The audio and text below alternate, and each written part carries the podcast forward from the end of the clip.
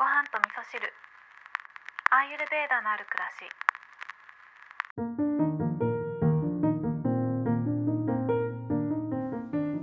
こんにちは。アーユルベーダアドバイザーの土井京子です。この番組も始めてから今日で69回目69日目ということでもう明日で70日目になるんですね。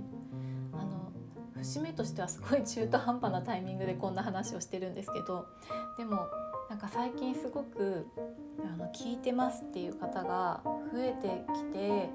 ご感想をあのメッセージいただいたり直接あの聞いてますよって言ってくださったり LINE とかくださったりとかなんかねすごく嬉しいです。やっててやりがいを感じるしなんか最初始めた頃は、的かっていうのはあんまり考えずにねととにかくやってみようと思って始めたんですけどもう今となってはね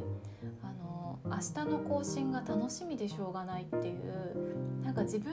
で自分の番組の更新を楽しみにしてるっていうもう世話ないですけどめでたい性格でよかったなって思いながらあの楽しみながらやってます。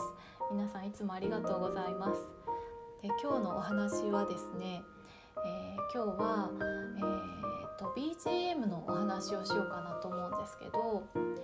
私はものづくりの会社をやっていて普段は職人としてアトリエで自分ももの作ったりとかしていてでスタッフ何人か集まってみんなで作ってるんですけど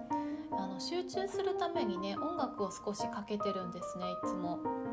でまあ選曲に関してはね大体私があのかけてたものをみんながえっ、ー、と昨日今まで再生されたやつみたいなのが出るじゃないですか。でその中からみんなが選んでかけてるみたいな感じなんですけどまあどんな音楽をかけるかによってもあのその時のムードが変わるので結構その集中力にも関係してくるなとは思うんですけど今日お話ししたいのはボリューム音の大きさですねこの話をしようかなと思うんですね。で、えーと、聴覚っていうのはアイルベーダでいうとバータっていう性質と関係が深いんですね。でバータっていうのはあの高まってくるとあの外に外に意識が向いてくるのでバータが高まってくると集中力がなくなるんですよ。なので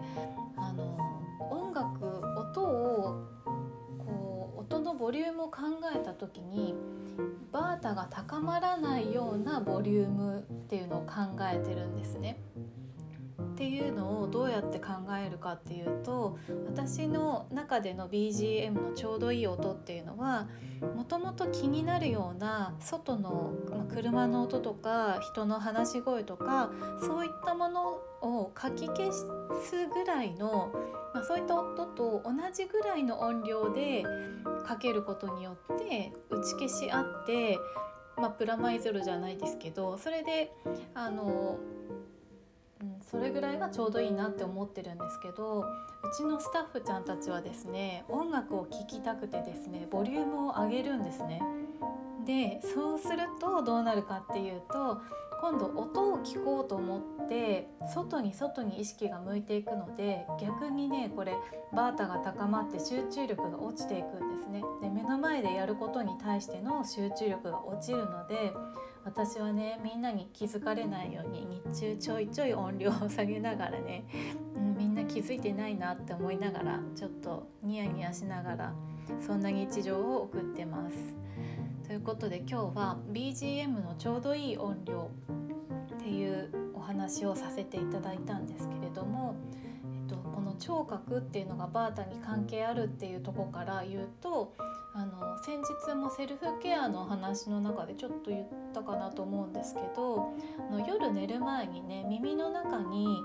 と、セサミオイルをねちょっと綿棒とかつけて塗ってあげると耳の中がしっとりしてバータが収まるので少しねあの疲れをこう癒してくれる効果があるあります